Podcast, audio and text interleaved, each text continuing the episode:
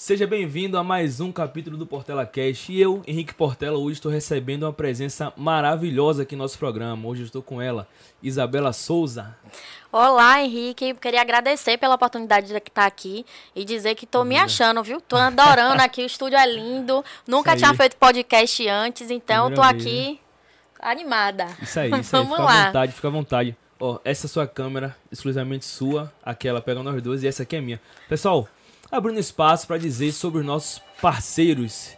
E nada melhor do que começar com um grande parceiro que enche a gente de mimo, né, gente? Essa capa linda e maravilhosa do nosso grande parceiro da Araújo Céu. Trabalha com capas personalizadas, películas 3D. Pô, show de bola. PCC tem uma capa com seu nome. Com seu nome Isabela. Isso é do Portela aqui, gente. Aproxima aqui. Ó que coisa linda, maravilhosa. Segue o Instagram, arroba Araújo Céu. Lá você encontra as melhores capas personalizadas com muita qualidade. E vamos começar. E, poxa, a gente rendeu para chegar aqui, hein? A gente colocou seu nome na lista logo no início, há uns três meses atrás, e já mapeou para você estar tá aqui. Você, é uma pessoa jovem, é, tem projetos sociais importantíssimos, você que está ativa na política, tem muita história para contar e vai ser maravilhoso. E eu tô aqui para aprender, tá? Oh, a honra é toda minha de estar aqui. Felicidade enorme. Desde o primeiro convite, Sim. já me coloquei à disposição. Infelizmente, das outras vezes, né? A gente tivemos alguns contratempos, Sim, mas agora vai. Agora vai. é, o pessoal quer saber, principalmente eu, como surgiu a Isabela Souza. Como, como surgiu a sua caminhada nessa parte social, em tudo que você está envolvido. Como foi que surgiu isso? Olha, Henrique, é bem engraçada a história que eu vou contar, viu? Porque a minha infância e adolescência inteira não, não tive nenhuma relação com política. Né? Minha irmã está aqui no estúdio, não me deixa mentir. Sim. Eu sou nascida e criada e moradora de Campinas de Pirajá, Sim. uma comunidade periférica aqui de Salvador, mas não é Campinas de Pirajá principal, é Campinas de Pirajá lá embaixo, na fronteira com Boa Vista do Lobato, Alto do, Alto do Cabrito. Passando por Marechal Rondon. Passando por Marechal. Ali onde, onde as coisas são um pouquinho é, mais complicadas, onde Sim. quando chove alaga, onde tem diversos problemas sociais, né? Sim. Até hoje ali a gente, por exemplo, não tem um posto de saúde, a gente até um pouquinho de tempo atrás não tinha uma escola municipal, então uma área bem complicada e eu cresci com isso, mas não sabia que isso tinha ligação com política, muito pelo contrário. A Sim. política que eu conhecia até meus 14, 15 anos, era política de dois em dois anos, porque a família toda reunia aquele churrasco para ir votar, adorava ir lá apertar o botão e confirmar, e para mim se resumia aquilo ali, ou então os candidatos que apareciam na hora da eleição fazendo alguma festa na comunidade. Sim. Então sempre cresci com isso e quando ouvia falar de política, né, tanto é, da família quanto na TV, era só coisa ruim. Então nunca foi uma coisa que eu procurei, porque eu só ouvia que político era ladrão, que político era corrupto, você chega, liga a TV, só tem notícia ruim. Sim. Então nunca foi uma coisa que eu me interessei, né? Nem eu, nem minha família. Meu pai é motorista, minha mãe cabeleireira. Tenho, sou mais velha, tenho três irmãos mais novos além de Duda que está aqui, tem Fernanda e Léo. E nem eu, nem meus irmãos, nem minha família nunca nos interessamos por política. Até a minha oitava série eu estudava na, no bairro, né? Na Boa Vista do Lobato, que faz fronteira ali. Faz fronteira, é. Com tem, Campinas. Tem muitos, muitos, bairros ali Muitos embaixo, bairros né? ali por perto. Da minha casa dá pra ver. Você olha para um lado, cada lado que você olha é um bairro diferente. Um bairro, verdade. E eu estudava na Boa Vista do Lobato, até a oitava série. Então, até os meus 14 anos, a minha única convivência mesmo era com o bairro. Eu Sim. não tinha amigos em outros bairros, eu não tinha outras visões, vamos dizer assim. Só o que eu via mesmo ali na comunidade. E o sonho de meu pai sempre foi que eu fizesse um curso técnico. Então eu cresci minha vida inteira meu pai falando, você precisa estudar para no primeiro ano você você estudar ou no Instituto Federal ou no SESI porque você vai fazer o curso o ensino médio com técnico. Sim. Sempre foi o sonho dele. Ele passou a vida inteira me falando que eu tinha que passar. Então foi isso que eu fiz. Até a oitava série estudei no bairro e o primeiro ano passei tanto no IFBA quanto no SESI, mas meu pai optou para que eu fosse estudar no SESI. E lá eu fiz o curso de petróleo e gás. Imagine. mas convivendo com outros amigos, né, no SESI, comecei a, a vamos, vamos dizer, abrir, né, minha visão de mundo e começar a pensar a universidade, começar a pensar em outras coisas, até por conta da influência dos professores, dos colegas. E uma coisa que eu fiquei com muita vontade depois que eu entrei na escola era viajar de avião. Que eu via muita gente dizer, né? Ah, férias, eu vou para tal lugar, vou viajar de avião. E era uma coisa que a gente não escutava muito em casa, Sim. sabe? Uma coisa muito distante da realidade. E naquela, naquele momento eu não tinha nenhuma possibilidade de pensar em viajar de avião que não fosse eu passar em alguma coisa, eu ganhar essa passagem de avião para ir de graça, porque meus pais nem eu teria condições de comprar a passagem. Sim. Eu já trabalhava Desde quando eu entrei no SESI no primeiro ano, eu fui trabalhar. Acho que pouca gente sabe disso. Talvez seja o primeiro lugar que eu vou falar, que eu vou lembrar. Mas meu primeiro emprego, aos 14 anos, foi de vendedora em uma lojinha na Pituba. Sim. Eu fui trabalhar aos 14 anos como, como menor aprendiz em um brechó infantil. E eu ficava meio turno no SESI e o outro meio turno ficava nessa lojinha como vendedora, inclusive aos sábados. Comecei já cedo, aos 14 anos, trabalhando lá tendo aquela, aquele. É, já conseguindo ali comprar ao menos o meu lanche, sim, minhas coisas. Sim. E era né? segunda a sábado esse trabalho? Segunda a sábado. Hum. É, como lembro como. Cedo, comecei anos, né? cedo, lembro como se fosse hoje. Meu pai e minha mãe ficaram meio, meio preocupados. Minha mãe foi comigo no dia da entrevista, mas eu falei que eu queria. Eles permitiram que eu começasse a trabalhar com, os 14, com 14 anos. Com 16 anos, 15 para 16, eu fiz um concurso do Ministério Público para estagiar e passei. Sim. E aí eu fui estagiar no Ministério Público e foi nesse momento que eu já estava lá, eu já estava com essa ideia fixa de que eu tinha, que eu queria muito viajar de avião, aquele sonho grande Sim. de viajar de avião. eu comecei a pesquisar na internet programas é, que dessem essa passagem, né? Que proporcionassem essa passagem. Sim. E aí foi aí que eu descobri o Parlamento Jovem Brasileiro.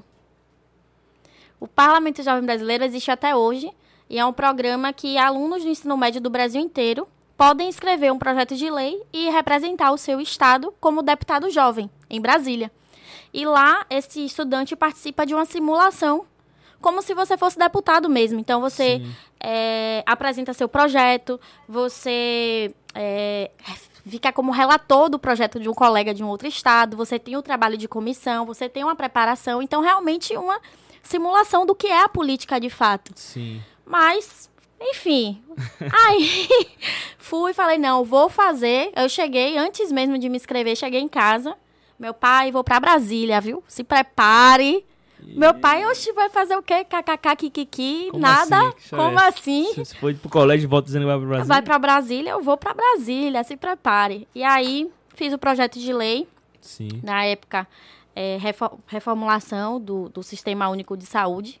Para você ver, o adolescente não tinha nada a ver com. não tinha conhecimento político, mas a primeira oportunidade que eu tive de fazer um projeto de lei, eu já fiz de algo que eu convivia Sim, ali na minha comunidade, saúde. né? Porque Campinas, como eu te disse, não tinha posto de saúde. Eu tenho várias lembranças na minha cabeça de quando a gente precisava ir para o posto. Aí tinha que correr para Marechal, debaixo de sol, aquela coisa toda, Sim. aquele sofrimento, né? Pegar a ficha, chegava lá, às vezes não poderia ser atendido porque não é do bairro, enfim. Então a primeira oportunidade que eu tive de fazer um projeto de lei foi sobre aquilo. Sim. E passei em primeiro lugar. É... Começou bem, né? Comecei assim, passei em primeiro lugar para representar a Bahia no Parlamento Jovem Brasileiro. Eu lembro que eu liguei para meu pai Passei aquele coisa toda na escola, passei, passei, vou para Brasília. Meu pai até o último minuto ele estava sem acreditar. Aí foi meu pai e minha mãe para a escola é, conversar com, com a diretora, com o professor para entender o projeto. Aí tudo Sim. bem, ele autorizou eu ir. Aí uma outra história engraçadíssima, meus professores sempre relembram, foi minha ida ao aeroporto, né? Porque foi aquela coisa. Minha família foi de sprinter pro aeroporto, mais de 10 pessoas para me levar. Virou o tour da família, até o cachorro foi. o passeio da família foi me levar para o aeroporto. E foi muito emocionante esse momento. Sim. Tanto para mim, acho que meus professores, todo mundo via o quanto que parece pequeno, né, para muitas pessoas, mas para mim, naquele momento, adolescente, era o meu maior sonho viajar de avião. Viajar de avião. E sim. minha família não conhecia o aeroporto ainda naquele momento. Sim. Em 2000 e, é, 2015. 2015? 2000, 2015. Então, pouco tempo, né? Sim, são sete anos. São sete anos. Sim. Então, pouquíssimo tempo. 2000, 2014. Foi final do ano de 2014. Sim. Pronto, porque 2015 foi final do ano de 2014. Então foi foi aí. Então vai completar ainda, né, oito anos oito, agora. Sim. E aí foi a primeira vez e foi quando tudo começou. E foi um divisor de águas na minha vida. Pode, pode ter certeza que eu fui para Brasília uma Isabela e voltei outra. Quando eu fui para Brasília, estava se iniciando a discussão da reforma do ensino médio. Sim. E além disso, é, durante as simulações do, da gente, do Parlamento Jovem, estavam acontecendo outras discussões reais lá com os deputados e tudo mais, e a gente tinha a oportunidade de entrar nas comissões. Eu lembro que eu cheguei na segunda-feira, na terça eu chorei muito para ir embora. Porque para mim foi um choque muito grande ver. Foi como se um choque de realidade. Eu vi Sim. tudo que é, sempre aconteceu na minha comunidade, todos os problemas da comunidade. Não só da comunidade, né? Mas ali naquele momento foi o que pesou para mim. Sim. Ser discutido naquele espaço. E para mim foi muito chocante ver o desconhecimento dos nossos representantes. Sim, do que, sabe? do que eles discutem lá, o que de fato acontece e nas o, comunidades. E o que é real. Sim. E mais duro ainda foi ver um assessor falando, porque eu estava como deputada jovem, que um deputado não precisava ter, não precisava saber, porque para isso ele tinha um assessor. O assessor também não sabia de nada. Para mim era chocante aquilo ali, era, sabe aquela coisa de que como é que pode? E aí eu me dei conta que inclusive eu ter o meu maior sonho naquele momento, via ser viajar de avião, era também por conta da, daquilo que estava acontecendo ali. Então foi um, um grande choque para mim é, entender o que é a política de fato, né? No, na prática, como as coisas aconteciam e o quanto que eu pensei muito naquele momento, poxa, se tivesse gente boa aqui, gente que conhecesse, quantas coisas a gente poderia mudar daqui. Sim. Então, na terça eu chorei muito para ir embora. É, eu tinha dois professores me acompanhando, eu sempre, sempre falo, né, de Luiz Luiz e, e de Léo Passos, meu professor de sociologia, ele conversou muito comigo. Falou, não, aí que você tem que ficar mesmo, se você conhece, vamos, vamos ficar, vá até o fim com seu projeto. Sim. E aí fiquei, o projeto foi aprovado, e na sexta-feira, inclusive tem essa, esse vídeo, posso passar para vocês, eu falando lá em 2014 que eu tinha entendido que era política de verdade e que naquele momento eu tinha decidido que eu precisava, é, de alguma forma, participar mais, sabe? Que, precisa, que, as mulheres precisavam ocupar, que a juventude precisava ocupar, porque Sim. eu não, não me sentia representada. Então, aquele vídeo super meio que adolescente, meio sem saber o que estava falando ainda, mas Sim. eu tomei consciência disso naquele momento. Então eu voltei para casa com essa, com essa vontade de mudar o mundo, de falar para todo mundo que a gente precisava participar da política, que política não era uma coisa ruim. Que se a gente tivesse gente certa, nossa comunidade não ia estar tá lagando, que nossa comunidade não ia estar tá morrendo gente com soterramento de terra, que a gente ia ter infraestrutura, que a gente ia ter educação, se a gente tivesse Saúde, pessoas boas na verdade. política. Então eu voltei com essa vontade absurda de mudar o mundo, né? É como se você tivesse acordado e você quisesse, quisesse acordar todo é. mundo também. Vamos, vamos ter que Sabe, alimentar. É, praticamente descobri que eu tava vivendo na Matrix, né? Sim. Eu, sim. meu Deus do céu. Sim. Acordei, isso aqui que é, que é a realidade. Sim, verdade. Aí foi assim, voltei, olhei para meu pai e falei, meu pai, você é deputada federal. Meu pai só faltou meu pai, meu Deus do céu, ficou nervoso. É porque pra, pra um pai, tipo, assim, não sei se um, algum pai tem esse sonho da filha ser política. Tipo, ou de estar na polícia, deputada é. federal, estadual. Pô, não, talvez não são. Tipo assim, talvez o sonho médio é esse. Tipo assim, não, você vai estudar, você vai fazer um curso técnico e tal. Hoje isso tá tomando outros rumos, está sendo mudado. É. Mas é um baque, né? Pra foi escutar. um baque grande para ele, né? Porque ele já Sim. tinha organizado tudo. Ele sempre foi motorista, sempre rodava para a indústria. Então, sempre me, ele me vislumbrava trabalhando na indústria, né? Sim. E eu já estava fazendo curso técnico, já estava no Senai, já estava no SESI, e tudo. E Gás na época... Tava estourado, estourado tava tipo, ah, pré-sal, vai... quando tinha descoberto pré-sal. É, então... Para meu pai foi um choque muito grande. Mas eu falei a ele assim, ó, oh, meu pai, fique tranquilo porque eu vou me preparar. Sim. Eu não vou ser igual aos outros, não. Então, eu, a gente fez um acordo na época, né? Eu falei assim, ó, eu vou fazer direito. Eu vou passar em direito na faculdade pública. Eu vou me preparar, porque eu queria ter um, um até um, um conhecimento mais geral. Sim. Se eu não passar em direito, se eu não, não me preparar, pode ficar tranquilo que eu vou concluir aqui, eu vou seguir na missão do técnico. E assim eu fiquei louca. Acho que também nunca lançou, falei isso, viu? Lançou desafio, não Lancei foi? o desafio. E aí fiquei louca estudando pro vestibular. Acabei passando, né? É, na UNEB, entrei para fazer direito. E aí, meu pai, até então, até antes de eu passar, ele tava meio assim. Aí, vou não sei direito, e os livros são caros, e a gente não vai ter condição. Eu, meu pai, calma, meu pai, calma. Quando eu passei, foi a felicidade foi tão grande dele, que ele, não sei se minha irmã tá aqui, deve lembrar. Ele, vamos ali agora no mercado comprar um espumante. Saiu ligando para todo mundo que minha filha passou em direito, não sei o quê, maior alegria. É, e assim foi, foi, vamos dizer, foi o divisor. Foi como eu, foi como eu comecei, né? A pensar em Sim. política. Mas aí, enfim, foram acontecendo, acontecendo várias coisas, porque é aquela coisa, né? Eu voltei com a vontade de mudar o mundo, queria muito fazer tudo. De vez. Né? De vez e, e, tudo. E quando você vem para a realidade, aí é já diferente. é outra coisa. Totalmente então, diferente. todo dia era alguma coisa é, diferente. Isso foi em 2015, não foi no final de 2015? No final de 2014 foi o Parlamento Jovem. Sim. Em 2015 eu entrei na UNEB. Sim. E aí, ó que, que coisa. Eu já tava me sentindo tão política, a pessoa que queria participar, que eu entrei na UNEB. No primeiro semestre, fui candidata a presidente do diretório acadêmico. Logo no primeiro ano. No primeiro semestre. Primeiro semestre. E é, fui contra uma chapa que já estava a há um período bom, tipo assim, Sim. na gestão. Mesmo assim, eu ganhei a eleição no primeiro semestre, virei presidente do diretório acadêmico. A gente começou uma revolução lá dentro, Sim. né? E aí, dentro do movimento estudantil, começaram até algumas, algumas decepções, né? Na política. Eu via Sim. que, às vezes, as bandeiras, infelizmente, é o que acontece hoje. Eu acho, acredito que a gente vai falar um pouquinho sobre isso. Muitas vezes, as bandeiras ficam acima dos interesses coletivos.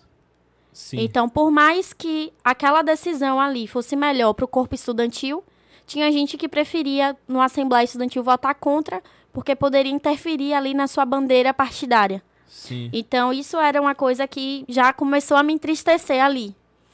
E aí eu vi que ia ser muito difícil participar da política.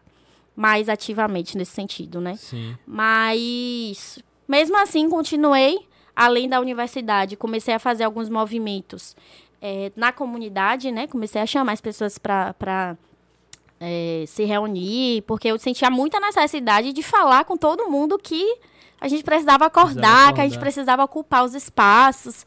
E na época eu fiz uma ONG chamada Mais Alcance, que a única coisa que essa ONG, é, o objetivo mais importante da ONG era entrar nas escolas públicas e falar para os estudantes a existência desses projetos com o Parlamento Jovem Brasileiro, porque eu descobri o Parlamento Jovem por essa vontade, né, de, de viajar de avião. Mas além do Parlamento Jovem Brasileiro, tem Jovem Senador, tem Parlamentar Jovem do, Mar do Mercosul, tem Olimpíadas, tem várias coisas que, às vezes, o aluno, principalmente da escola pública, nem sabe nem que sabe. existe. Também tô sabendo agora, primeira vez que eu escuto falar Imagine, então, às vezes, até pra, por querer fazer até a viagem, a pessoa se empolga para fazer o projeto e de repente se vê Sim.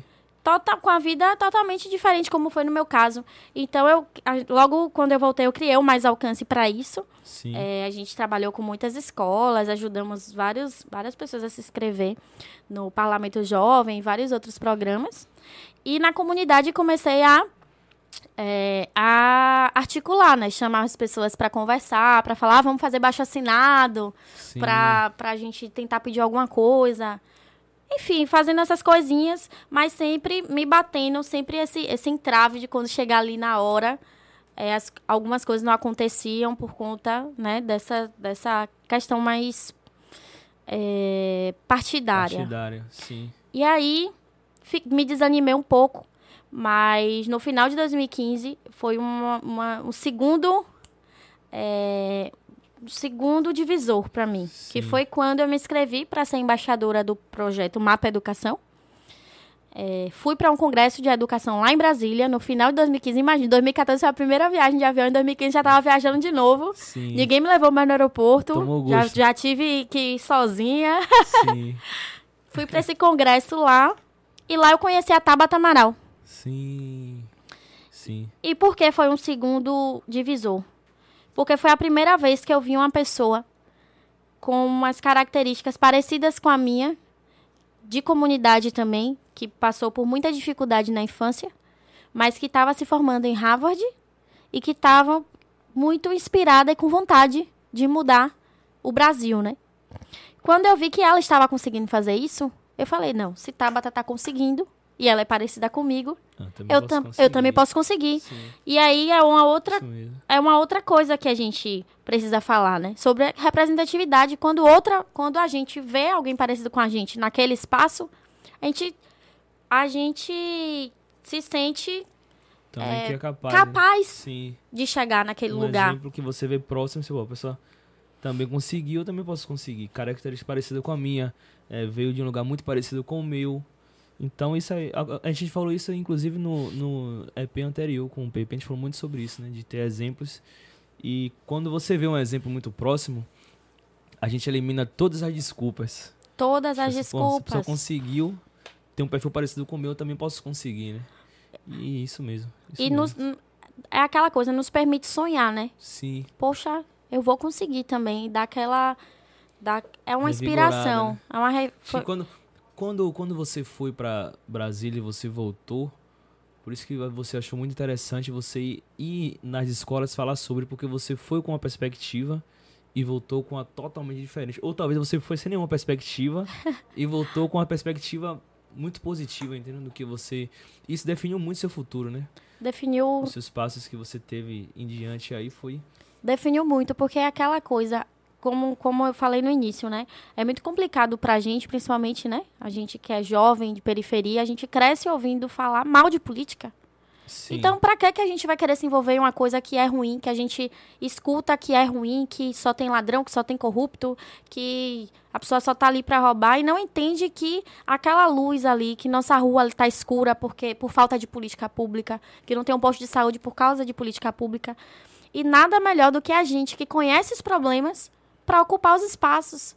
Então, enquanto a gente não entender isso, infelizmente as coisas não vão mudar. Não vão mudar. E fica muita, muito esse discurso, né? Até hoje. Então, é um trabalho diário que a gente precisa fazer para que mais pessoas é, com boas intenções, né? Com a ideia de colocar boas coisas em práticas e principalmente que conheça do que, do que os problemas, Sim, né? que acontece de, de fato, dia a dia, acontece na rua, possa chegar lá e tentar mudar, né? Porque e tentar mudar. porque você pode chegar lá, tipo, você chegou com um projeto, seu projeto é muito bom. Mas aí tem lance de votação, de, de você de X votos. E nem sempre passa, né? nem sempre é Nem aprovado, sempre né? passa. Ainda tem essa, essa decepção. É uma das coisas que a gente tem trabalhado muito pra, pra é, iniciar uma mudança, né? Sim. Eu, como eu disse, eu tava, tava no Mapa Educação, né? Conheci a Tabata em 2015, é, desde então a gente ficou bem próxima, a gente virou Sim. amiga. Até de 2015 até 2018, eu participei de vários movimentos aqui em Salvador, na minha comunidade, mas não estava diretamente envolvida com política. Sim. Justamente por isso, por apesar de gostar, apesar de querer participar, de querer incentivar que outras pessoas participassem, ainda assim não, eu não me sentia é, à vontade, por exemplo, de me filiar a um partido político. Sim hoje ainda é muito criminalizado os partidos políticos, né? Não me senti à vontade, tipo, de pedir voto. Como é que, que faz isso e tudo processo. mais? Então, até de 2015 até 2018, quando o Tabata se candidatou, eu nem pensava nessa possibilidade. Tabata, em 2018, lançou o Movimento Acredito, que é o Movimento Nacional de Renovação Política. A ideia é justamente essa, da gente colocar as pessoas acima das bandeiras. É tanto que o próprio Movimento Acredito, a gente lançou algumas candidaturas em 2018 e a gente tem, a gente criou um termo, né, para os partidos, para que dê essa independência para os candidatos do Movimento Acredito, para as votações, para a gente, por exemplo, não precisar votar só por conta do interesse partidário. A gente realmente, todos os votos do, do dos parlamentares do movimento Acredito são votos é, baseados em dados e evidências. Sim. Então, é, o que é que é melhor de fato para a população brasileira? Então, é assim que acontece. Logo depois da eleição de 2018, a gente criou um gabinete compartilhado, né? A gente elegeu um senador de Sergipe, é, senador Alessandro Vieira. A gente elegeu a Tabata Amaral, em São Paulo, deputada. A gente elegeu o deputado federal Felipe Rigoni, no Espírito Santo. Né? Inclusive, é o primeiro deputado com deficiência visual na Câmara. E a gente elegeu o deputado estadual Renan Ferreirinha.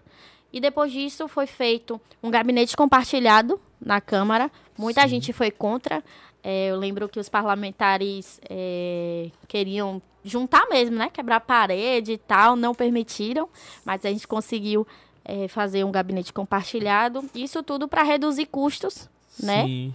E conseguir ter uma efetividade maior no, no trabalho. Isso tem funcionado muito bem até então. E aí falei isso para dizer para introduzir, acabei falando mais. Não, fica à vontade sobre isso, fica É, para introduzir como foi que, que surgiu essa necessidade da minha candidatura em 2020. Sim. Né? Porque isso. depois que a Tabata se candidatou e ganhou, logo em seguida ela já veio para Salvador. A gente fez um, um bate-papo aqui com ela é, e tudo mais. E já começou esse incentivo muito grande da parte dela de que a gente precisava, né? Nosso grupo precisava ter uma candidatura aqui. Sim. Em Salvador. E da mesma forma que, tem, que eu tenho, que eu faço parte dos grupos de renovação política, né, que a gente quer é, propor essas mudanças né, no legislativo, eu faço parte também de um grupo da minha comunidade. Então, em 2018, também, que eu não fui candidata, a gente fundou a Associação de Moradores na minha comunidade. Até então não existia. Não existia. A gente fez associação e de, desde então a gente travou algumas, algumas pautas dentro da comunidade e também chegou nessa coisa, né? Poxa, nossa comunidade precisa ter um candidato. A gente precisa é, ocupar aquele espaço, porque a gente está aqui o tempo todo falando, querendo levar alguma pauta para o vereador, para o prefeito, e a gente não tem representante lá, a gente precisa, e eu sempre ficava nesse discurso, né, que a gente precisa ocupar os espaços, ocupar, ocupar, ocupar, e até então não, não tinha me colocado para isso. Não tinha surgido um nome. Não tinha surgido um nome ainda. Sim. Depois de muitas conversas, e eu também estudei muito, fiz. É, só no Renova BR eu fiz três formações. No né? total, você participou de quantos movimentos sociais, assim? Até, até então você falou três. Você falou do Movimento Acredito, agora você Falei do Mais Alcance, mais que foi alcance. o primeiro. É, falei do Mapa Educação. Sim. Movimento Acredito. Sim. Aí, mais recente, tem o Vamos Juntas, que é o da Tabata, que é o de, de Mulheres na Política. Sim. Aqui na Bahia, eu fundei o Move Bahia, Sim. que é um movimento também de renovação política. Sim. E além da Associação de Moradores, da minha comunidade, Sim. que estou como presidente. Eu lembro que 2018, foi 2018, não, foi 2018? Sim, 2018 alguns amigos me convidaram para participar do seu grupo. Eu não lembro qual foi o grupo agora, mas quem me convidou foi o Walter. Não sei se você se lembra, deve se lembrar. Walter. Walter que ele ele fazia muitas ações na teto. Ai, nossa, Walter, Walter é um dos meus melhores amigos até Sim. hoje. Provavelmente, com certeza foi do Movimento Acredito, que Walter fez parte, inclusive como liderança aqui de Salvador. Sim, Walter ele já ele, ele sempre curtiu esse lance, né, de movimento social. Não citei a Teto, viu? Você falou de Walter, lembrei teto, que também isso, fiz parte fez... da Teto, fui assessora jurídica Sim. da Teto de um assentamento, fiquei um tempo, mas teve um momento que o tempo começou a apertar, eu tive que Sim. que escolher, Porque né? Na Teto realmente pelo que eu acompanhava dele, exigia muito tempo, né? Exige, exige tempo. Exige. exige. Tempo. Todos os finais de semana eu estava dentro das comunidades fazendo essa, essa assessoria. Sim, sim. Né? Então eu fiquei aí uns. Eu fiquei mais de um ano na Teto. Eu só, só saí mesmo quando é, eu não consegui conciliar mais o tempo. Não, toma, toma tanto tempo da pessoa de uma forma muito positiva. Muito positiva. Na época a gente era, eu era um jovem aprendiz de uma empresa, ele também era jovem aprendiz de uma empresa, aí a gente se encontrava lá no CIE, né? Tinha aquelas aulas semanais e tal. E ele falou assim, velho, eu tô acabado, cara. eu tô acabado e essa semana ainda vai ter ação da Teto, esse final de semana, mas eu vou. Oh, meu Deus. Eu gosto muito de participar. E aí chegou um tempo que ele teve que escolher. Ele, ele recebeu uma proposta para assumir um cargo na Teto. Ele falou, ó, eu vou sair dessa empresa privada e vou pra Teto, porque a Teto eu trabalha lembro. com o que eu acredito. E ele ficou feliz da vida. E aí ele começou a viajar o Brasil e hoje nem sei mais onde ele tá. Uma hora ele tá em Minas Gerais, outra ele tava ele tá em Minas Goiânia. até um dia desses. Aí... Falei com ele esses dias, sabia? Porque ele tava me ajudando no processo seletivo do, do Centro Cultural. Sim, né? A gente sim. abriu agora. E ele é um cara super engajado com essas coisas. Ele tem uma facilidade muito grande de, de lidar com tudo isso. É uma pessoa gente boa é, também. É. Eu tô com saudade, Walter. Abraço. Você é, eu fala também aproveito mais? aqui, viu, Walter, pra deixar aqui minha declaração pra você. Te amo, amigo. E ele falou, falei, velho, eu conheço, eu conheço. Aí acho que foi num período que você surgiu pelo Instagram também e tal, acho que teve esse movimento todo. E tinha algumas pessoas em comuns é, que moram próximo a você e tudo mais. Eu falei, não, esse, esse rosto é conhecido, não conheço tal. Aí foi quando a gente pulou para as eleições de 2020. E aí ali foi uma explosão muito grande. Eu queria que você comentasse como você se sentiu durante esse período das eleições. Como foi para você é, participar desse processo? Como foi para você se sentir representada? Você ser a, a, a, figura representativa da sua comunidade? Como você. O processo que você passou para se filiar a um partido, que é uma decisão muito difícil. Enfim, é muita, muita coisa. Pode, pode falar à vontade. Senão eu vou ficar. Nossa, agora você me pegou, viu? Porque é muita coisa, muita coisa aconteceu em Sim, 2020. Um mas a primeira coisa que eu falo é que eu sou muito grata de ter participado Sim. desse processo. Sou muito feliz também, né? É, foi muito difícil, o processo inteiro foi muito difícil. É, posso confirmar que para mulher jovem de periferia hum. é muito mais difícil tentar disputar esses espaços. Desde a escolha do partido até o processo eleitoral, é matar um leão por dia. Todos os dias é, enfrentar alguma coisa, seja na rua, seja em, em reuniões, enfim, qualquer ambiente é muito hostil para mulheres. E aí mulher jovem periférica, você é, imagine, imagine como é. é. Eu sempre tive uma, uma, uma opinião, né, um posicionamento mais à esquerda, né, o centro-esquerda. Então, os primeiros partidos que eu busquei foram partidos mais centro-esquerdas, né, mais partidos que é, que eu pensava de criança, tipo assim, que eu via que era um partido que eu já gostava de criança, tinha afinidade, não sabia Sim. como era na prática, mas gostava de criança. Sim. Então foi um processo bem doloroso para mim, porque foi outro choque. Eu percebi e aí uma parte um pouco pesada, né, que infelizmente na prática alguns dos partidos que eu mais é, gostava na adolescência, na prática não, não me daria espaço de fato para disputar as eleições. Sim. A, a verdade é que hoje a gente tem uma cota feminina, né, de 30% para cada partido para ter de candidatas mulheres. Então, qualquer mulher hoje que falar que quer se candidatar, todos os partidos vão querer. Agora, qual partido que vai lhe dar condições de disputar? Qual partido que vai lhe dar espaço para você disputar a eleição de verdade? Porque uma coisa é você falar que é candidato, outra coisa é o partido lhe dar prioridade, lhe dar espaço dentro do partido. Sim. E infelizmente foi um dos momentos mais difíceis para mim foi ter escolhido o partido, porque é, os primeiros as conversas, a maior parte das conversas que eu tive, eu seria apenas um número dentro dos partidos. Eu não teria nenhuma oportunidade de fato. Só seria mesmo estatística, dados. Só seria dados. É, hoje eu vejo muita gente, por exemplo, já entrando em uma polêmica, né, eu vejo muita gente criticando, por exemplo, o fundo eleitoral. Né? Eu vejo Sim. partidos que se colocam contra, pessoas que se colocam contra. Mas, por exemplo, se não fosse o fundo eleitoral, eu e pessoas como eu não poderia se candidatar. Sim. Não poderia se candidatar. Porque a gente precisa ter material de eleição. É caro. E de onde sai esse dinheiro? Se a pessoa fala que não pode ter fundo eleitoral, a pessoa está falando que só rico pode se candidatar. Só a pessoa que pode, que tem ali um pai, uma mãe para pedir, um parente para pedir, e eu. Não poderia, não tenho o direito de me candidatar? Então é um dos pontos que eu, eu discutia, né, com os partidos. É e hoje. A gente, a gente, que tá. que não acompanha muito a política, fala a gente porque eu também não acompanho muito. Assim. tipo, essas, esses detalhes sobre fundo eleitoral. O que a gente vê sobre o fundo eleitoral é que tem um fundo e o partido vai usar o fundo como bem entender.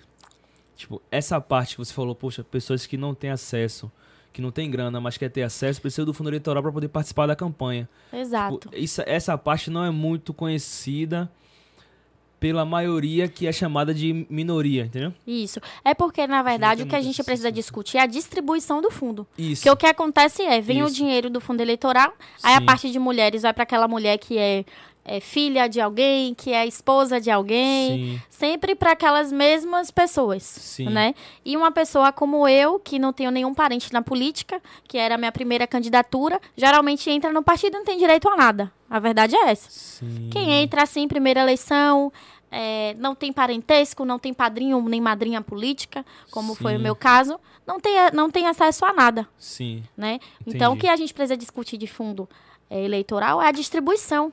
Porque não é, de, não é distribuído de maneira igualitária, não dá mais acesso para quem não tem condição. Então é super injusta a, a, a, forma de distribuição do partido. Sim. Mas é, eu fazia parte, só para você saber como foi que eu escolhi, né? Sim. Eu fazia parte é, do Renova BR.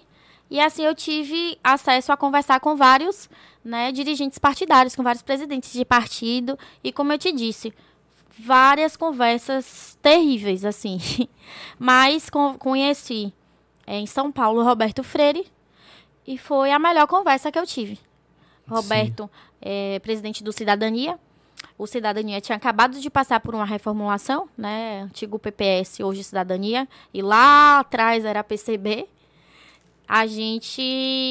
E o Cidadania já era, para mim, uma opção de partido, porque os movimentos que eu participava, né, Movimento Acredito e tudo mais, fizeram parte da é, reformulação do Estatuto do Cidadania. Participaram ativamente né, dessa reformulação. Sim. O Cidadania buscou ouvir o que é que os movimentos de renovação política tinham a dizer e já garantiu de início né, que a gente teria acesso é, dentro do partido a, a, a possibilidades. O partido queria ajudar na reforma. Na, na, ref, na, na reformulação do, das diretrizes do partido, né?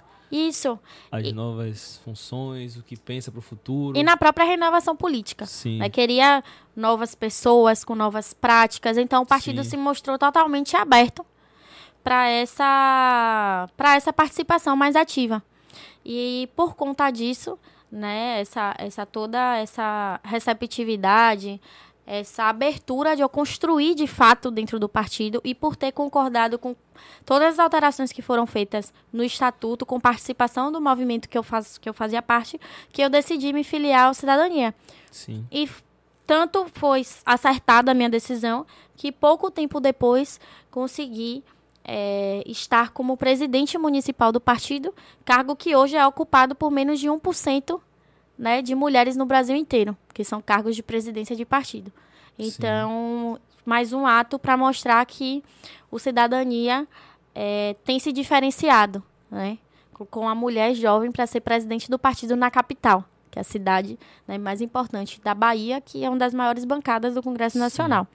E assim, dentro do cidadania, é, eu consegui ter é, um espaço para construir minha candidatura de 2020. E foi, foi muito bacana, muito bacana. Minha comunidade abraçou em peso. Sim. Eu tive. A gente fez uma campanha super barata. A gente fez uma campanha umas 30 vezes mais barata do que uma pessoa comum faz a campanha. Tanto não tive recurso que eu não tive condições de sair do meu bairro para fazer campanha em outros lugares. Sim. A gente fez a campanha toda concentrada em Campinas de Pirajá. Mas a campanha foi muito forte. Foi linda, foi não forte. foi? Foi bom porque você contou com, com o apoio. Tipo assim, a popularidade a gente não mede na internet. A gente não mede popularidade no Instagram, a gente mede popularidade nas ruas. Quando você sai, que a pessoa vê, te abraça, faz, pô, Isabel, tirando foto comigo tal, eu vou votar em você, me dá, me dá um adesivo desse tal.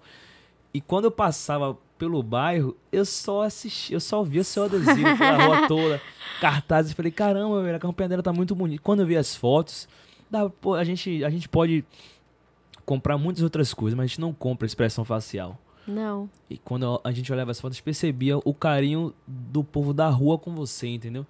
Então foi algo muito marcante. Acho que para você também foi. Foi, foi muito marcante. Até hoje eu, eu lembro e, e, choro de tanta emoção e felicidade. Pra você ter noção, nosso, com, nosso comitê mesmo foi feito em um lugar que estava abandonado. Na frente sim. ali da estação Pirajá, aquele galpãozinho que sim, tinha. Tava sim. abandonado, a gente pegou ele abandonado.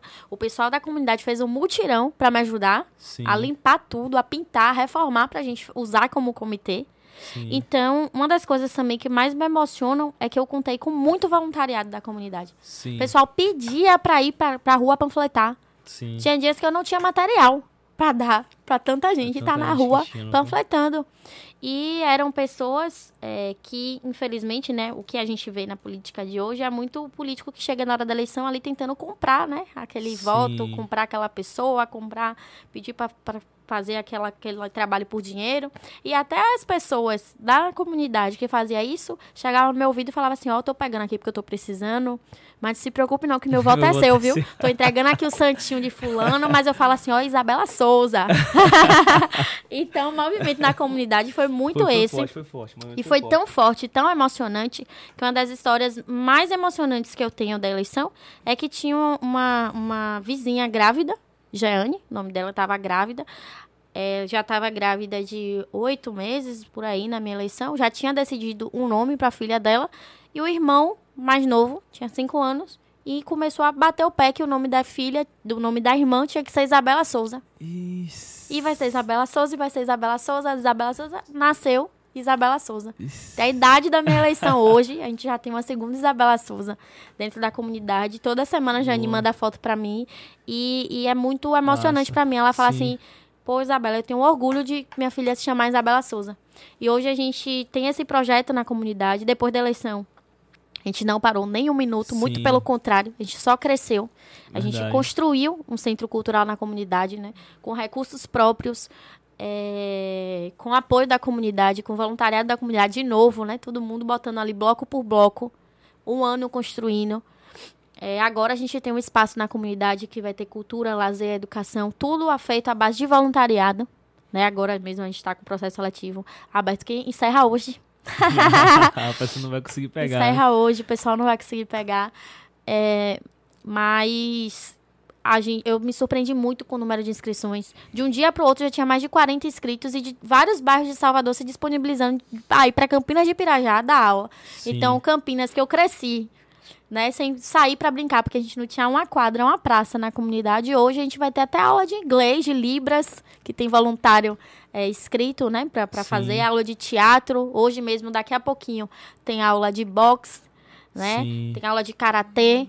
Tem aula de matemática, reforço escolar, pré-ENEM, várias coisas que a gente nem é, sonhava, sonhava, que teria. E depois da nossa mobilização, vamos dizer assim, né? Que é, a gente já conseguiu, inclusive, levar obras, né?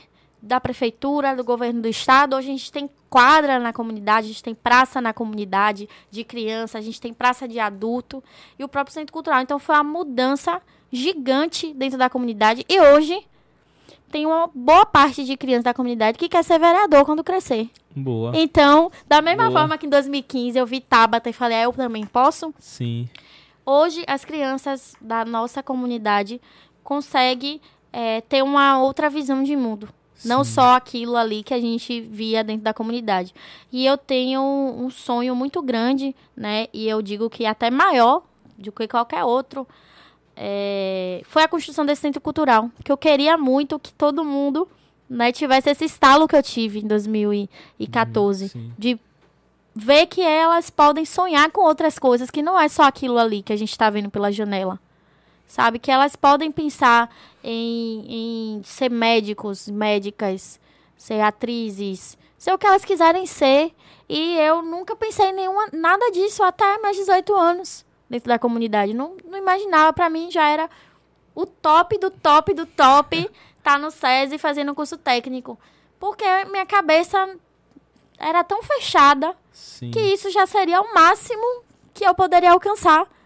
Sim, e hoje. Podia alcançar muito mais, né? É, eu tô Imagina. realizando um sonho muito grande com o Centro Cultural. Sim. Porque eu tô, eu tô vendo que ali, de, dali sairão vários vários médicos, artistas, Sim. jogadores de futebol, tudo que eles quiserem sonhar, a gente vai vai contribuir para isso, sabe? Acho que começou ali em 2014 a sementinha e hoje tá. eu sinto que a realização desse sonho já começou. Eu perdi a eleição em 2020, né? Eu fiquei como primeira suplente, mesmo assim, foi uma vitória muito grande porque ninguém esperava que a gente fosse bem votado. Ninguém que eu diga que eu digo são é, grandes figuras, né? Sim. É, porque a comunidade e, e, todo mundo que abraçou a candidatura acreditava muito na vitória. E eu também acreditava muito. Mas assim, pessoas que que estão mais por dentro da política, jamais imaginaria que eu ficaria na primeira suplência. Eu só perdi para o presidente estadual do meu partido, que está no quarto mandato, que tá indo pro quarto, que foi para o quarto mandato. Então, tá na primeira suplência, na primeira eleição, foi uma vitória muito grande, ninguém Sim. imaginava. Então, a gente comemorou da mesma forma. Sim. E agora, é, a gente está fazendo, às vezes, até. A gente está fazendo muita coisa a gente vai fazer muito mais com mandato, é óbvio. Sim. Mas hoje a gente já faz muito mais do que algumas pessoas que têm mandato, que inclusive. Mandato. Então, Verdade. é aquela consciência de que a gente não pode parar nem um minuto. Nem um minuto. E você. Você não, não perdeu a eleição. Tipo, se você for pegar o número de votos, você teve mais votos do que pessoas de outros partidos. Sim. Então sim. não consegue você perdeu. Tipo, você ficou o legado. Ficou, Ficou, e a gente aqui... tem a possibilidade de assumir, né? Quem sabe Sim. aí, aqui eu dando já. Porque eu tô na primeira suplência. Sim. Né? Então, caso o vereador, por exemplo, assuma qualquer cargo, ou Sim. de repente seja candidato agora ganhe a eleição, eu sou a pessoa que vou assumir o um mandato como vereadora, né? Entendo. Então, a esperança. Continua viva. Continua viva. Agora, se você plantou um, um, Você construiu. Tá construindo um legado muito grande, né? Porque mesmo você é, sem, tá, sem estar na cadeira lá na Câmara Municipal, você está conseguindo levar muitos projetos que traz um efeito muito positivo para os moradores. Né? De fato, é isso que a gente precisa. Porque é, geralmente o que, é que acontece? O cara vai lá, é eleito, e aí ele some da comunidade e só volta lá na próxima eleição, entendeu? Então você fazendo esse trabalho dia a dia e as pessoas em volta ali sentindo o efeito positivo, o caminho é que na próxima ou ainda recente você é, chega no seu objetivo. É. Isso é isso, não tem. Não com tem certeza. E eu sempre falo com, com as pessoas da minha comunidade, né? O ruim não é a política. O ruim é a politicagem. A gente precisa Sim. separar as coisas. Política é bom, a gente precisa de política. É através da política que a gente vai mudar a realidade, muda a realidade da nossa comunidade e de outras comunidades. Né? Hoje um, um, um vizinho estava falando comigo, poxa, nem no meu sonho eu imaginava ver isso aqui como tá hoje. Aí eu fico imaginando e sonhando em ver isso acontecer com outras comunidades também. E se você muda através de política, não adianta, gente. Se a gente falar mal, só falar não muda nada. Ou a gente faz alguma coisa, ou infelizmente alguém vai fazer pela gente. A gente só tem essa, essa noção maior quando a gente participa de, de, de algo ligado. Por exemplo, você foi para Brasília e você viu de perto como funciona. Aí você teve aquele estalo, poxa, se eu não fizer nada, a gente vai continuar no mesmo processo. Aí você, pô, preciso mudar. Enquanto as pessoas da comunidade, ou ela pode ter, hoje, nesse cenário, ou ela pode ter um estalo através de você, ou ela pode passar por uma situação igual que você passou indo para Brasília, uma situação parecida. Ela vai entender, poxa, não, Isabela fazia isso por conta. Ah, não, agora eu entendo o, é, o, o motivo dela fazer tudo isso e eu também posso chegar e ajudar. Porque eu acredito que o que mais tem são pessoas que criticam, talvez você até hoje, né? Tipo, ah, com certeza, e, sempre tem. E tem que, mas assim, não, não entende o que de fato acontece. Pô, a gente passa pela rua, aí a gente passa. É, as, é, eu já, já aconteceu, eu fui, eu fui com minha mãe para dar vacina e meu, e meu sobrinho, a gente foi lá para um hospital, lá, lá em Marechal não tinha vacina, chegou não tinha vacina. Pô, criança, velho. Ninguém tá aqui. Pô, a criancinha nasceu para precisar ser vacinado, não tem vacina. Pô, como pode isso? A gente, só, a gente só sente o peso dessas situações quando a gente realmente passa, né? quando é na gente, né? Isso. Eu falei, pô, não, não deveria ser assim, mas, pô, vacina, cara. A criança precisa. Então, esse é só um dos exemplos que faz a pessoa estralar para é. isso. E quando a gente idealizou o programa, eu falei, poxa, a gente vai ter um espaço, vai ter um espaço na internet, a gente vai ter um espaço de formar opiniões, da pessoa se conscientizar. Então a gente precisa trazer pessoas como você para alertar as pessoas jovens também. Tipo, pô, você precisa se ligar na, na, política também. Se você não se ligar e talvez que você não participe, mas que você entenda o que está acontecendo no seu bairro. Não precisa nem muito longe, não. No seu bairro, na sua cidade. Tipo assim, as coisas vão piorar ou vão melhorar não para você, entendeu? Mas para as pessoas que se alertaram e estão correndo atrás dessa mudança, entendeu? Como você falou, precisa mudar o cenário, precisa vir novas pessoas, precisa vir novos nomes para a gente poder de fato ser representado na Câmara, no Senado. E poxa, velho, isso aí é, é uma coisa.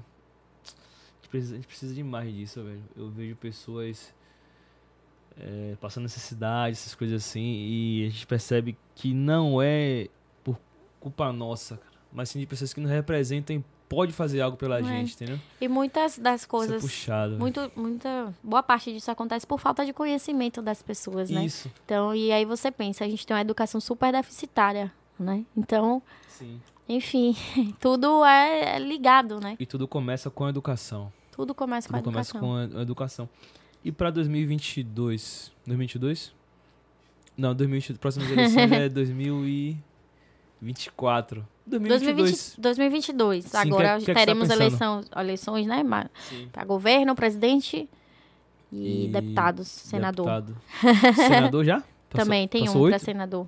Ah, não, passou. A gente vai ter, gover a gente vai ter eleição para governo, senado, Sim. presidente e deputados federais e estaduais. Porque na última foram dois senadores, agora vai ser só Isso, um. Isso, agora vai ser só um. Ah. Sempre alterna. Ah, não sabia dessa. Dois a cada oito.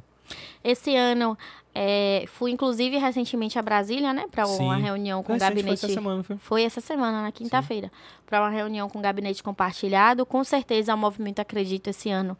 A ideia é que a gente lance mais candidatos pelo Brasil inteiro. É, se a gente fez já muita coisa com quatro parlamentares eleitos, então o que, é que a gente pode fazer com aumentando essa bancada né, de renovação política? Aqui na Bahia a gente tem fortalecido muito esse grupo.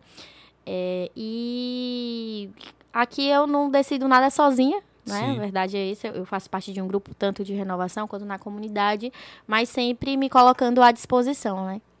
Sim, sim. Não, mas e, e... o que é que você imagina assim, para esse cenário? Quais são suas expectativas para 2022? Olha, que é que você...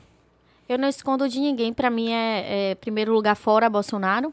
De sim. qualquer jeito a gente precisa tirar esse presidente dali é, primeiro turno, eu, eu gostaria do fundo do meu coração de não precisar, é, não ter só um salvador da pátria. Sim. Então eu não queria votar, por exemplo, em Lula. Não queria, não queria nem Bolsonaro nem Lula. Queria que tivesse uma terceira via, porque a gente precisa entender, precisa parar de confiar tudo em uma pessoa só. A gente precisa abrir espaço para que outras pessoas construam também.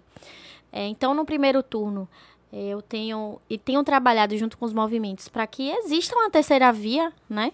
É, para ser trabalhado, mas no segundo turno eu voto em qualquer um contra Bolsonaro, inclusive Lula. Então, Sim. minha visão é essa em relação a, a, a Brasil. Sim. Na Bahia, também não escondo de ninguém que, para mim, o melhor cenário é a CM Neto, né? É, é, o meu voto, é quem apoia, é quem eu confio, é quem eu acho que eu vou fazer, que vai fazer é, o melhor governo do estado, como ele fez aqui na prefeitura de Salvador. E aí você Sim. vê a graça, né? Porque eu tenho grande possibilidade aí de votar Lula e Neto. e, e aguardar, né? Uma das coisas que eu, que eu digo é que a gente precisa muito estudar nosso voto para legislativo, né? Às Sim. vezes a gente fica tão ali apegado, povo, eu votar em quem? Presidente, presidente, presidente, governo, governo, governo. Isso. E os deputados, Sim. que são as pessoas ali que estão ali legislando, aprova a conta, aprova o que o executivo vai fazer. Então a gente nós temos que ter essa consciência de estudar que a gente vai votar para deputado. Geralmente o deputado é a última pessoa que a pessoa decide que vai votar e a primeira que a pessoa esquece. E às vezes nem decide votar. Se você, ah, não dá qualquer um aí e empurra. Empurra ou, ou, ah, porque vende o voto, esse tipo de coisa que o eleitor também precisa se conscientizar. A gente fala muito do, do político, daquele que está ali, mas quem colocou o político ali? então, e é, é, bem representativo, né? Geral, dizem, né, algumas pessoas, eu já vi alguns estudos, que o Congresso, é, o, a Casa Legislativa, é o reflexo da sua população. Então, a gente precisa se conscientizar e conscientizar as pessoas para a gente trocar aquela imagem que está ali. Sim. Né? Porque existem muito, muitos políticos corruptos, mas existem também muitos eleitores que querem, se, que querem ser corruptos também, que querem ter o voto comprado. Então, foi uma das coisas que eu achei também, é um trabalho gigante para você reverter isso na cabeça das pessoas. Sim. Né? Quando o político compra aquele voto, é, para ele, ele acabou sua a obrigação dele com você. Aquele 20 reais ali, aquele 50 reais ali, ele já não vai querer saber de, ver, de, saber de você mais durante o mandato inteiro, porque ele já pagou o seu voto. Então é isso que a gente precisa combater e mudar. né? Verdade, verdade. 2024, tá distante, não tão distante. tá distante. Tá tão distante, mas quais são as suas, as suas projeções? É Nossa, tá, tá longe, longe demais, gente. Mas assim. Política é tão pensa... dinâmica. Política eu, é, é uma graça, porque eu durmo sem saber o que vai acontecer de Amanhã. manhã. é muito, muito aberta ainda. 2024 tá muito longe. Tá muito distante, é muito. Né? Se você perguntar pra qualquer curioso. pessoa. 2024 tá longe demais, demais, demais. Sim, sim. Mas é o que eu falei, eu não vou, não, não cansei, muito pelo contrário. É, a gente está conseguindo fazer muito, mas é, tenho certeza que em um mandato a gente vai conseguir fazer muito mais. Sim. E só que é aquela coisa, eu não faço nada sozinho. Mas sempre à disposição do grupo, né? Então Sim. vamos ver aí. Mas daqui até lá você vai ter muito trabalho, hein? É muito trabalho. Trabalho não vai faltar. muito trabalho. Tá começando agora aí. Tô... aquela frente ficou show de bola, hein? Ficou, não foi? E aquela foi um colega do SESI que fez, Kelvin. Ele, inclusive, é de Pirajá. É, conheço ele, Conhece? velho. Conhece? Ah. A gente fez uma, a gente teve, a gente teve uma rádio juntos, cara. Sério? Eu e o Kelvin foi. É o Kelvin, é o Kelvin que é DJ, que anda Isso, na, naquelas exato. cordas e Rapaz, tal. Rapaz, vocês estão vendo que eu e o Henrique, a gente tem Kelvin. vários amigos em comum, né? Tem, tem. Gente... Kelvin, a gente fez uma ele rádio. Ele que grafitou tudo ali. Não, ele é bom, velho. A gente fez uma... Ele me convidou pra gente fazer uma rádio web muitos anos atrás, cara. E a gente montou uma rádio. Pô, foi muito louco. Kelvin é um cara muito... Muito cheio de ideias boas. É um cara muito... Pô, meu irmão, um abraço, abraço. Vou falar com você no Instagram, velho. Acho que eu tenho contato dele. É bom, Vou lhe passar o zap dele. Me passa, me passa, me passa que eu preciso. Pô, você me fez ir longe agora, hein? Kelvin, cara. Pô, a gente fez umas coisas muito loucas, mano. Ele ficou me lembrando várias coisas da escola também, no dia que ele foi grafitar. Foi ele já tinha feito um grafite para mim, porque eu tenho várias curiosidades que não deu para colocar naquele negócio que viralizou no Instagram, né? Diga assim, curiosidades sobre você. Sim. Mas eu fazia muita coisa na escola, mais voltado para artes, né? Eu tenho um clipe gravado, videoclipe. E uma das coisas que eu fiz foi um musical lá do Faroeste Caboclo. Sim. Né? Na, com a minha turma, eu pedi pra Kelvin grafitar o cenário. Então, foi a primeira vez que ele grafitou. É, é, pra mim, né? Vamos dizer assim. Aí eu falei, pô, lembrei logo dele quando eu pensei em grafitar e ele super. Não, ele, é, ele, é, muito bom nesse trabalho. Ele, é, é ele é. Isabela, eu tava pesquisando um pouquinho e eu vi que você tem muita proximidade com algumas figuras importantes Sim. na política, tanto nacional. Na verdade, é mais nacional do que regional, né? Tanto, é. tanto a Tabata Pô, ela veio aqui, ela foi na sua casa, passeou contigo. A Semi Neto também foi lá contigo, passou, caminhou pelas ruas. A gente sabe que a agenda dessa galera é, é pesada. É né? pesada. Como é que você se sente? Você sente. Você olha para trás e vê, puxa, onde é que eu tô agora? A caminhada é longa. Eu só você... te digo uma coisa, Henrique. Até o dia do almoço, meio-dia, meu pai fez assim: Neto não vem não, Isabel, você tá doida. Neto, yeah. pessoal, que Neto vai vir aqui? Minha irmã, minha mãe, oxe, você tá ficando é maluca, viu? Que Neto não vai vir aqui em casa. E aí? Então, ele chegou lá, eu fiquei super feliz, prestigiada, né? Me sentindo, tipo assim, nunca... Imagine, há oito, há sete anos atrás eu tava, primeira viagem de avião indo pra Brasília. E hoje, a Neto e Tabata Amaral na minha casa. Tá. A Tabata é uma amiga, uma irmã. Sim. Tabata veio, ficou três dias aqui comigo em Salvador, sendo que ela está em ano de reeleição, de campanha. Sim. Ela disse que não sai de São Paulo de jeito nenhum, mas veio. Né, eu queria muito contar com ela na, na inauguração do Centro Cultural, porque, como eu disse, ela faz parte da minha história, foi uma grande inspiração para mim, então seria muito importante para mim a presença dela. É, Neto e Ana Paula, né, Matos, que é a vice-prefeita, e Bruno, eu me fui me aproximando mais próximo da eleição. E eu acho que eu já até contei no Instagram essa história. Como eu te disse, eu cresci numa, numa, numa ideia, sempre tive posicionamentos mais à esquerda.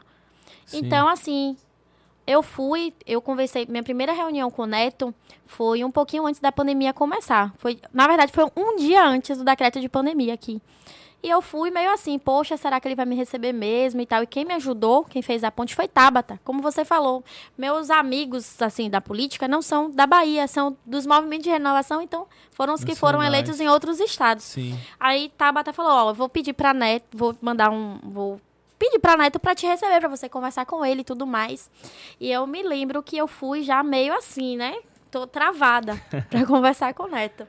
Mas fui e foi uma surpresa muito grande para mim a forma que ele me recebeu, a forma Sim. que ele me tratou e até possíveis críticas que eu tinha, né, em relação a, ao governo, ele simplesmente me chamou para construir.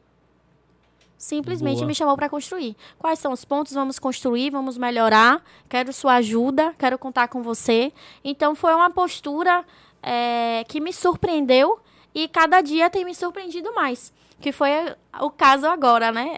De ter convidado ele para almoçar na minha casa, em Campinas de Pirajá, a agenda de Neto super cheia, Sim. Neto pela Bahia aí, rodando para cima e pra baixo. Neto, na hora, Isabela, na hora que você me falar, eu vou pra lá comer essa comida baiana. Aí eu falei, ó, você vai comer a comida baiana e vai conhecer o bairro, porque você é governador, eu quero ver uma mudança maior ainda em Campinas de Pirajá. E ele foi, andou no bairro comigo, desceu, foi no centro cultural comigo toda, deu toda a atenção do mundo para mim, para os moradores da comunidade. Entrou na minha casa, comeu comida baiana, conversou com os meus pais, conversou com minha mãe. E assim, naturalmente, como se. e minha família até família. hoje. Não, não acredito. Tem gente pai? que fala Seu até pai? que é montagem, né? Seu pai? Meu pai é mesmo. Meu pai ficou assim, né? Teso quando viu. Neto na caramba. frente. Aí Neto, ó, oh, seu Val, não precisa se preocupar, não, viu? Que sua filha tá no caminho certo.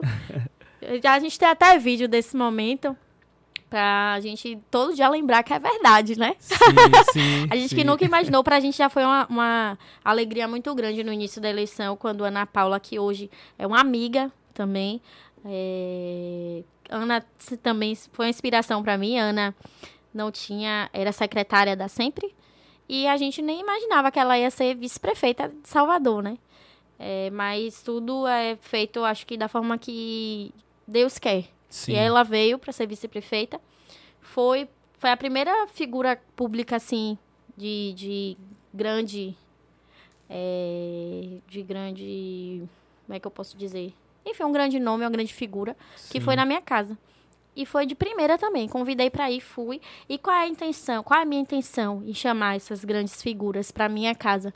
É porque ali representa o que eu sou e o que eu acredito dentro da política. Foi através daquilo que eu vi na minha comunidade que eu hoje construo todas as minhas pautas em cima daquilo ali. Sim. Então, para mim, é muito importante que, um que uma vice-prefeita conheça a minha comunidade, para que possa trazer melhorias. Inclusive, foi nessa primeira visita de Ana Paula que ela já deu várias ordens de serviço para minha comunidade. A primeira praça da comunidade saiu por conta desse, desse café da manhã de Ana, que eu já desço assim, né? Ali, ó, aquilo ali alaga, aquilo ali acontece isso, aquilo ali Sim. acontece aquilo, porque eles já vão. E né? Vai ver a real necessidade que precisa. Já vê a necessidade e já vai encaminhando para a resolução. Sim. A mesma coisa a Semineto agora, né? Que já falei ao governador, você vai transformar mais ainda a Campinense Pirajá, tem viu? Que, tem que assumir o plantão.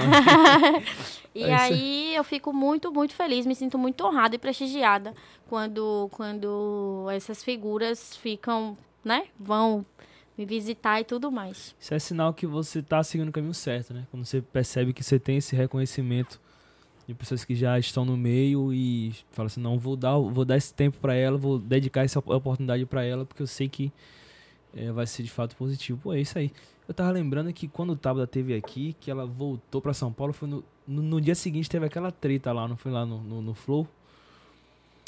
Foi no dia seguinte que ela ela estava aqui em Salvador. Foi, foi, foi. foi. Acho que foi episódio. no dia seguinte. Ela foi, foi na segunda, né? Foi, foi, isso mesmo, foi no foi dia seguinte. Foi. foi no dia seguinte. A agenda dela saiu de. Não, foi, foi enfim. Eu acho até complicado. É, assim, muitas das coisas que acontecem com o Tabata eu vejo que é de um machismo gigante. Por exemplo, eu, até a, o almoço de neto com, com Tabata na minha casa, que não tinha Sim. só Neto e Tabata, né? Ana participou, tinha algumas pessoas também. Por exemplo, saiu em várias manchetes aqui é, da Bahia dizendo que alguns partidos, né, da, da esquerda tinham se incomodado com a presença de, de Tabata no almoço. Mas aí eu, eu fiquei refletindo comigo. Sa tiveram vários encontros aí né? É, Lula e Alckmin, vários encontros de, de partidos diferentes, Sim. que não deu nenhuma nota dizendo que ninguém estava irritado com ninguém, é, duvidando da capacidade de alguém, nada disso. Mas quando foi Tabata e Neto, teve. Então qual é o problema real disso aí? Sabe? Então são coisas que eu questiono bastante. Por exemplo, o próprio voto de Tabata logo no início do mandato na Previdência, a única parlamentar que eu vejo todo mundo é, é, atrás mesmo, puxando, enchendo o saco, vamos dizer assim, né? É Tabata. Então é, é bem complicado, né? Eu, não, eu, não, eu não tinha visto, não tinha acompanhado essa parte. Mas é, a gente sabe o que acontece. né? Aconteceu. Que acontece. É real. Não tem, não tem. Infelizmente tem que combater contra isso, né? É real. E deixa as suas redes sociais, o programa tá chegando ao fim, gente. Oh, Passa rápido. Passou rapidinho. Você, você, você viu o, o, produtor como fica ali? Ó, tem, então. Ah, poxa. Ele é sempre assim, eu não, eu não aguento mais. Eu não... Ô, gente. Mas esse aí passou rápido, passou muito passou rápido. Passou rapidinho, não foi? Não sei nem se a gente falou tudo que poderia falar, mas já digo que quero voltar. Tô adorando Sim, aqui esse clima abertos, de podcast. Bem que você me falou no início, ó, não é, não é normal, não é entrevista, não é rádio. Isso, fique tranquila, fique à vontade. vontade isso aí. Adorei demais, isso tô aí. super feliz. Pô, Vou deixar bom. minhas redes sociais, Sim, é deixa, arroba deixa. Isabela Souza com S. Todo mundo erra, viu? Bota com Z. Sim. É Isabela Souza BA no Insta. E aí, na verdade, todas as minhas redes sociais são é, arroba Isabela BA. Olá, então, olá. olá. Isabela e aí é só BA. seguir lá, a gente tem várias informações, a gente sempre compartilha né, as novidades, a, a ali é o arroba do, do instituto que a gente tem lá na comunidade, né? Arroba Sim. Instituto Isabela Souza. E é isso. É isso daí. Muito obrigado pela sua presença. Muito obrigado por você aceitar esse convite de vir aqui compartilhar um pouco sobre o seu, o seu dia a dia, as suas perspectivas sobre política, o que você pensa sobre projetos sociais. Isso é muito bom. É, vai abrir a mente de muitas pessoas que vão escutar, jovens que vão escutar e vão se identificar e se alertar para tudo que acontece na nossa cidade e no nosso país. As portas estão abertas se quiser aparecer novamente para a gente debater um pouquinho, você contar sobre o seu dia a dia novamente, coisas novas que vão acontecer é, a sua rotina ela muda muito, sempre acontecem novidades e as portas estão abertas, os microfones abertos também para você e quem você também achar interessante trazer aqui. Pessoal, é isso aí. Esse foi o nosso Portela Cast com Isabela Souza. Se inscreva no canal. Eu vi que tem muita gente que só assiste o vídeo e não se inscreve, gente. Qual a dificuldade de ativar o sino, pelo amor de Deus? Ativa o sino. Ativa as notificações para assim que tiver novos vídeos você poder assistir e compartilhar com seus amigos. Até a próxima e é só o começo, gente. Tchau, tchau. Tchau. Que câmera? Essa daqui?